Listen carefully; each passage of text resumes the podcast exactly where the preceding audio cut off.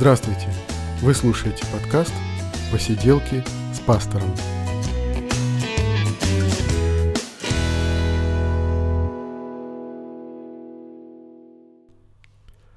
Это четвертый выпуск подкаста «Посиделки с пастором». И вот я вернулся из отпуска. Моя жена и дети еще остались в Беларуси, где мы проводили отпуск. А проводили отпуск мы в, в основном в агрогородке Веремейки, ну, фактически это деревня, откуда родом родители моей жены и ее мама, две ее сестры, и у них э, дети, у детей свои дети, то есть э, вот дети, внуки, и в, в общем-то все собираются вот в этом вот таком родовом гнезде, кто-то приезжает, кто-то уезжает, там э, в результате получается такой целый табор, люди спорят по поводу того, где лечь спать, там, кто в этот раз моет посуду, но все это здорово, и для меня лично это очень дорого, что я встроился в эту семью, как-то принят там, и сама эта, э, вот эта семья, эта родня Ларисы, моей жены, она мне очень дорога, очень ценна. В основном большинство ее родственников — это музыканты. Ее мама, которая занималась всегда хорами, как руководитель, как дирижер хора, и теперь еще пишет книги по народной музыке, перерабатывает народную музыку для хорового исполнения. Муж моей тещи, который занимается европейской клавирной музыкой, позднесредневековой, и перерабатывает ее, ну, как бы для современного исполнения на аккордеоне. А, сестра тещи, которая, ну, вот просто музыкальный работник, она работала и занималась музыкой в детских садах. Ее супруг, э, который является композитором, преподает или преподавал композицию в Минской консерватории. И вот э, брат жены, и его жена, и, в общем, то есть люди-музыканты. Интересно, э, вот понравилось как-то очень... Э, Э, огромное впечатление оставило. Какой-то такой момент, когда мы как-то сели за столом, э, за праздничным, и э, вот, эти, э, вот эти люди вдруг запели хором. Это было что-то потрясающее, невероятное, когда музыка звучала повсюду вокруг меня и в таком качестве, и в такой громкости, что просто дух захватывал. Это потрясающе удивительно, когда это все разложилось на несколько голосов. Это оказалось просто невероятным каким-то э, впечатлением в моей жизни. Вот интересно, что э, когда, когда вот дядю композитора э, на свадьбе его дочери, э, двоюродной сестры моей жены, попросили что-нибудь такое сыграть, поставили его тем самым в ужасно неудобное положение, потому что вот он композитор, он работает с нотами, и ему по его специальности, вот ему не нужно играть. Он слышит эту музыку в голове, он видит ее на бумаге, и, в общем-то, он оказался совершенно не готов сыграть что-нибудь. Вот мне кажется, точно так же сейчас супруг моей тещи, который занимается европейской клаверной музыкой, который э, переработал около 300, э, кажется, там э, музыкантов средне, средневековых и позднесредневековых, которые Э, специалист по аккордеону. Я, я аккордеон у него не видел. И я не знаю, может ли он сейчас, вот глядя на его руки, может ли он сейчас э, играть на аккордеоне так вот, как э, хотелось бы слышать. Но, э, видя ноты, он слышит музыку. Э, может быть, это даже многоинструментальная музыка, может быть, это может быть симфоническая музыка, но он ее слышит, э, глядя в ноты, и для него это достаточно. Это очень интересная способность. И, кстати, не все, не все музыканты обладают этой способностью. Вот у моей тещи, например, такой способности нет. Ей надо разучивать произведение для того, чтобы его потом исполнить.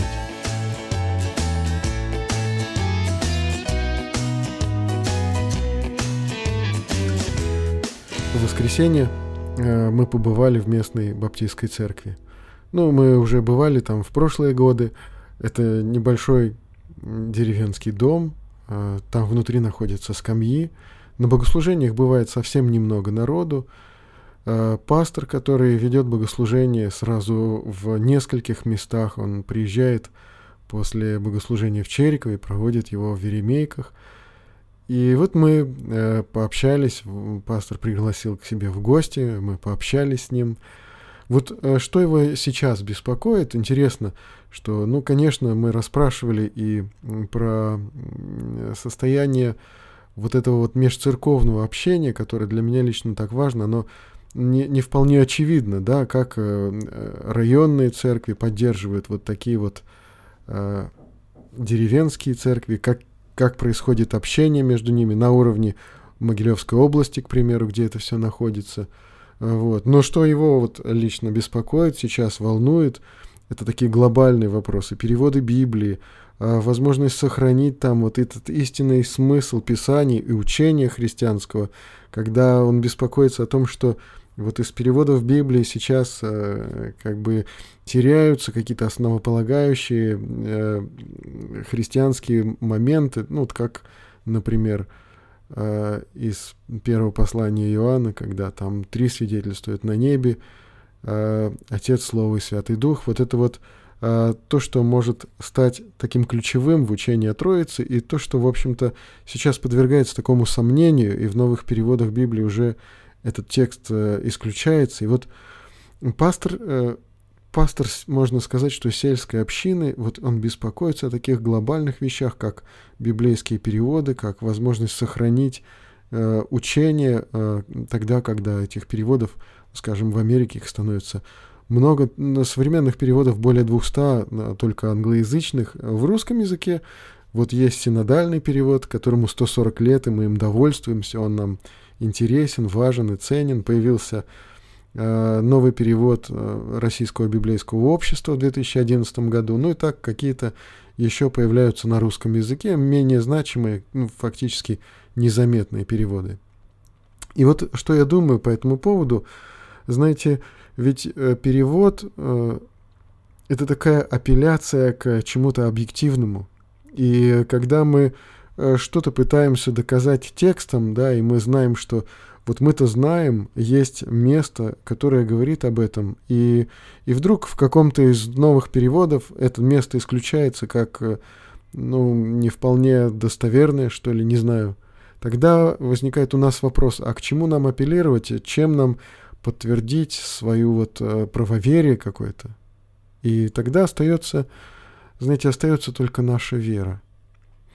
То есть мы, может быть, э, чем-то объективным таким, э, может быть, э, чем-то таким вот железобетонным, не можем подтвердить каких-то своих взглядов. У нас есть вера, которая говорит о Троице, которая говорит о пришествии Иисуса Христа на землю. И вот эта вера наша, она, может быть, не поддерживается и не подкрепляется какими-то вот объективными какими-то свидетельствами, но она остается тогда, когда никаких свидетельств у нас а, в запасе вот как бы не имеется, да, наша вера, которая, тем не менее, существует, которая, тем не менее, базируется на том Писании, которое нам вот досталось 140 лет, как существует синодальный перевод Священного Писания. И вот э, чем больше становится переводов, даже вот возвращаясь к этой теме о переводах Священного Писания, чем больше их становится, вот тем более ценен оказывается синодальный перевод, которому 140 лет. Потому что э, если даже не говорить о там греческих каких-то словах, если даже не говорить о том, э, значит, о тех источниках, которые положены в основу синодального перевода, но э, тот русский язык, который в результате вот э, там звучит и который оказывается сильным, э, действующим, э, мощным, да, и таким каким-то красивым при этом. То есть вот синодальный перевод лично мне дорог, и, и у меня остается только вера для того, чтобы сказать, что это тот текст, который дает мне общение с Богом, этот текст, который дорог мне, и этот текст, который вот э, в котором я нахожу откровение Божье для себя лично, для своего духовного роста и для служения в церкви.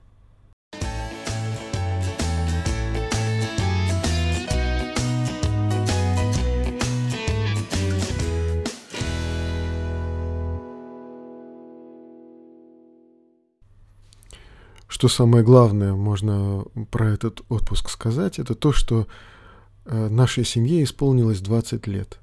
И в этом отпуске мы вот отметили свое 20-летие. В 1997 году мы поженились. Лариса закончила театральный институт, ГИТИС, она пришла в церковь, и я в это время э, преподавал э, в церкви, проводил беседы с людьми, готовящимися принять крещение, э, проповедовал там, был диаконом в этой церкви. Вот, ну, если говорите, сравнивать там с православной церковью, это невозможно, чтобы диакон был там проповедником, но э, в церкви протестантской это в порядке вещей, это нормально, и мне, в общем-то, было чуть больше 20 лет, но тогда вот это было возможно, тогда э, именно так и происходило с людьми. И вот интересно, что я с трудом себе представлял, что это значит быть мужем актрисы. Ну вот э, я не видел спектаклей, в которых она играла, да, но те сценки, в которых играла Лариса, да, это было что-то невероятное, что-то просто потрясающее. Я смотрел и думал, ну неужели вот это возможно так изобразить, так потрясающе точно и просто. И, и мне казалось, у меня не будет, не возникнет ревности там, к актерской профессии или к театру, или вообще вот ревности к коллегам ее. Но когда мы поженились, оказалось, что все гораздо сложнее. Да, вот начиная с того, что актеры, они обычно целуются при встрече, да, и это для них нормальное, естественное приветствие, и заканчивая тем, что, ну, вообще-то все спектакли, они про любовь. Фактически это единственная и основная тема каждого спектакля.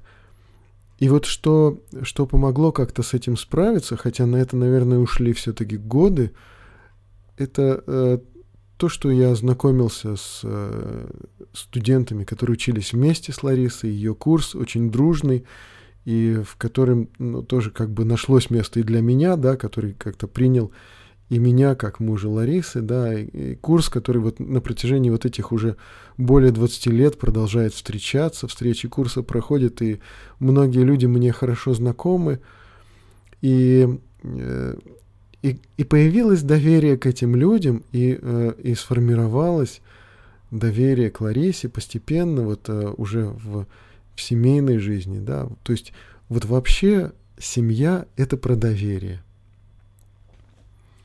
Иногда вот задумываешься, зачем Бог придумал семью, да, но вот это же здорово научиться доверять другому человеку, как доверяешь самому себе, или, может быть, даже больше, чем доверяешь самому себе не все складывается вот так вот, как хотелось бы, а чтобы вот складывалось идеально, да, как вот у нас было представление о семье когда-то. Мне, например, было представление, что муж — это добытчик, это такая, такой глава семьи, который все так держит в своих руках, да, все контролирует. Первое, первый шок, который я испытал, да, когда вот э, после свадьбы Лариса переезжала к нам, да, и как вот это это надо было перевести всю, всю обувь, всю одежду, и мне казалось, что, ну, ну, я муж, я должен это все дело обеспечить, и вдруг вот Лариса переезжает со своими вещами, это так было для меня удивительно и странно, что это не я позаботился, это вот ее, ну, какое-то имущество, да, с которым она приехала ко мне. Вот. Э, другой момент, мне казалось, что жена, она вообще э, достигает какой-то полноты в доме, когда она не работает и когда она всю себя посвящает мужу, семье. Но оказалось, что это не так. Оказалось, что э, человек, запертый в четырех стенах, он вот немножко деградирует, и, и у человека есть потребность как-то реализовать себя, проявить себя э, в работе, в какой-то деятельности важной. То есть не, не только находиться внутри четырех стен. И я увидел, что для Ларисы это тоже очень важно оказалось. Я научился ее отпускать. Научился отпускать, доверяя, и, и увидел, какая ценность в этих взаимоотношениях. Это для меня оказалось очень ценно и очень важно. Сейчас Лариса не очень много играет, но сейчас она преподает в том же самом ГИТИСе, преподает сценическую речь, и вот это оказалось очень творческим, очень таким э, интересным и важным делом, которым она занимается. Творчества там много, потому что там очень много такой актерской импровизации. И в то же время там есть взаимоотношения со студентами, есть э, какая-то польза, какое-то э, христианское свидетельство этим студентам, то есть э, какое-то своеобразное такое служение на рабочем месте. И вот это тоже очень, очень ценно и интересно. Еще э, вот чем важна, мне кажется, христианская семья и чему она может научить, научить принимать друг друга такими, какие мы есть. Вот э, сначала знаешь это в теории, а вот в семейной жизни узнаешь на практике. Э, не всегда, не всегда семейная жизнь, она складывается так, вот как я сказал уже, как представлялось бы. Вот мы, например, долгое время прожили вместе с родителями, и мы сами считаем, что это неправильно, и мы хотели бы, чтобы наша жизнь была, может быть, устроена по-другому, чтобы мы меньше когда-то зависели от наших родителей, чтобы мы имели больше самостоятельности. Но, тем не менее, а, одно дело это представлять, как хотелось бы устроена твоя жизнь, а другое дело, что вот, вот есть то, что есть. И приходилось вот с этим, с этим иметь дело, и приходилось как-то и в этом находить какие-то какие плюсы, какие-то ценности. А ценностей хватало. Вот я, э, записывая сейчас вот четвертый уже подкаст, я размышлял о том, что вроде бы оформилось уже такое представление о подкастинге, ну или точнее о том, что я хочу от э, конкретно подкаста «Посиделки с пастором», да, что э, вроде как э, тут должно быть и часть такая личная, и часть такая посвященная больше христианству. Но когда я говорю о семье, то это одновременно и личное, и э, что-то посвященное и относящееся к христианству. Потому что кажется, что более христианского, чем семья, вообще, ну, может быть, и не найдешь. Вот зачем Бог придумал семью? Для чего ему нужно было создать человека, чтобы он находился именно в семье? Мне кажется, вот семья — это такое место, где человек может быть самим собой. Вот не на работе, не среди друзей или не на учебе, а вот в семье человек становится тем, кто он э, по-настоящему внутри себя есть. И вот э, страшным может быть этот облик, или может быть совершенно пустым, но вот что ценно, в семье человек, он какую-то свою собственную полноту обретает. И в тот момент, когда вот я женился только, мне казалось, ну действительно, завершилась моя прежняя жизнь и началась новая. И вот это вот новое, я уже не мог вспомнить, какой я прежний. А, мне казалось, что и прежнего-то меня и вовсе не существовало. Остался один тот, который вот теперь семейный, женатый, и вся жизнь, казалось, она теперь вот именно такой должна быть, именно такой, может быть, и была прежде. Э, как бы получалось, что я вот сам себя нашел в этом браке, да, и постепенно, постепенно это все возрастает. Многие люди э, думают, что в этих взаимоотношениях с годами они охлаждают, они э, должны разрушаться. Кто-то даже выводит какие-то определенные и строгие сроки для семейных отношений. И там британские ученые, как всегда, что-то подсчитали, сколько лет может существовать любовь в семье. Но в действительности э, люди, чем больше друг друга знают, чем больше э, учатся доверять друг другу, тем э, могут больше любить друг друга. И здесь это очень сильно зависит от них самих. Вообще, кто-то так рассказывал про брак и, и придумал такой интересный образ. Мне кажется, он очень точный.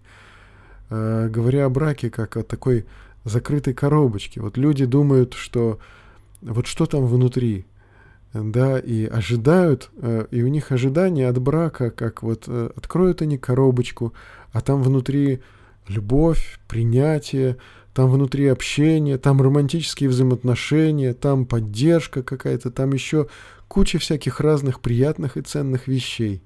И вот они вступают в брак, как бы открывают эту коробочку, а там и пусто. И оказывается, что э, эта коробочка, она предназначена для всех этих ценных вещей, но их еще надо в процессе брака туда положить.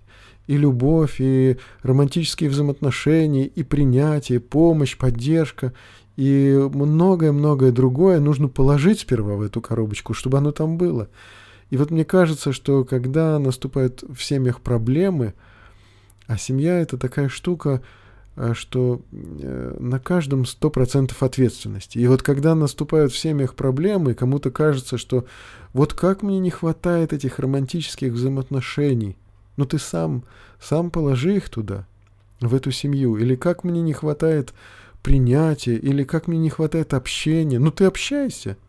И каждый э, э, вот супруг, муж или жена, мне кажется, они, обладая стопроцентными ответственностью, они могут э, разрушить все своими руками или, наоборот, собственными руками восстановить эти взаимоотношения. И каждый Каждый может эти отношения или разрушить, или исцелить как-то, починить. И вот для меня лично э, вот есть некоторые правила, которые я, которых я стараюсь придерживаться в созидании, в построении своей семьи. Одно из важнейших правил, что у нас нету в семье а, ну, по крайней мере, между мной и Ларисой нету в семье каких-то жестких обязанностей. Никто из нас ничего друг другу не обязан. А, где-то в Писании есть, что а, не будь никому, не будьте никому должными, кроме взаимной любви. Ну вот действительно так. Кроме взаимной любви мы друг другу ничего не должны. И действительно там помыть посуду, сходить в магазин, выполнить какую-то работу по дому, чем-то помочь или даже э, там, не знаю, обеспечивать семью деньгами и средствами, это делает каждый из нас настолько, насколько он обладает этой возможностью. Мы как-то доверяем друг другу и не ожидаем друг от друга, что вот, вот ты там обязан мыть посуду, или ты там обязан пылесосить, обязан там э, постель убирать, или обязан делать что-то еще, или обязан ходить на работу. Нет, вот мы стараемся делать это а, не потому, что мы обязаны, и не ожидаем друг от друга исполнения по обязанности. Стараемся делать э, то, что мы можем, и тогда, когда мы можем. Стараемся в этом быть чистосердечными, открытыми. Иногда помогаем друг другу, иногда просим друг друга о помощи. И это очень здорово. Э, другое правило, ну, никогда не отталкивать. Это очень важно. Я могу быть Э, очень занятым, могу быть очень рассерженным, могу быть обиженным, но не имею права оттолкнуть. И вот это вот, э, ну, какое-то правило, которого я придерживаюсь. И не переделывать. Переделывать можно себя. И всякий раз, когда недоволен вот своей женой, да, лучше всего начинать разбираться в себе самом.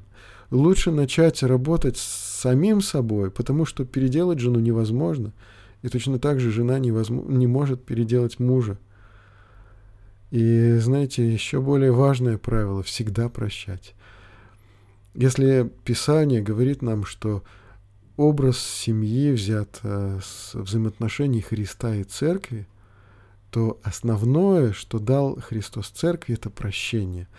И оно не просто так ему досталось. И мы знаем, что это страданиями и кровью куплено прощение. Да? И вот если Писание приводит в пример взаимоотношений э, любовь Христа к церкви, то тут понимаешь, что это прощение, которое должно быть абсолютным, совершенным, и прощать необходимо всегда.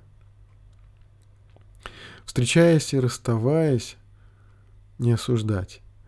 Очень важно – встречи и расставания должны быть радостным и ну, таким, ну, как бы встреча радостными, расставание сразу же как бы с ожиданием встречи. И тогда каждый раз, вот уходишь на работу или уходит на работу жена, а я провожаю ее. Такое тоже бывает. Расставание — это ожидание ближайшей встречи. А встреча — это радость и принятие э, и без каких-то претензий, вот что ты принес, ты принес что-то не то, вот что ты сделал, э, ты не прав, это все можно оставить на потом. И вот э, я понял для себя, действительно, нам необходимо всегда оставаться друг для друга интересными. Ну вот, это не всегда получается. Иногда мы уставшие, мы приходим, занимаемся Э, своими там делами, каждый, каждый в своем углу, но все равно мы как-то можем стараться быть друг для друга интересными, изобретательными, какими-то вот э, жизнерадостными. И, и в, этом, э, в этом можем э, как бы друг другу очень помочь любить себя. Да, вот э, я могу помочь всегда для моей жены оставаться влюбленной в меня, да, и могу также всегда любить и восхищаться своей женой, да. И это зависит от меня, от моего выбора, от моего желания и от того, что я что-то делаю для этого. Вот зачем Бог придумал семью? Да? Есть много, много чего, чему мы можем научиться только в семье, только в этих взаимоотношениях. Есть многое того, что мы можем понять, э, только испытав это, пережив это в семье, в семейных взаимоотношениях. И, и самого Бога да, мы узнаем лучше, понимая, э, как Он любит, как Он заботится, как э, Он вот как-то взаимодействует с нами. Ну, понимая это в семье. Для меня лично это очень дорого. Я ну, многому научился, да, и эти 20 лет, э, в них было много, много трудностей каких-то, и дети болели, и в больнице лежал сын, и чего только не происходило с нами. И, был, и была бедность, и были наши болезни какие-то, и были какие-то раздоры и обиды, но я благодарен Богу за эту жизнь и за эти 20 лет. Они пролетели очень быстро, и они стали моим богатством. 20 лет жизни вместе с Ларисой. Это счастье. На этом э, сегодняшний подкаст я хотел бы завершить. Вы слушали подкаст «Посиделки с пастором». Это был четвертый выпуск, э, выпуск, посвященный юбилею нашей семьи. До свидания, друзья.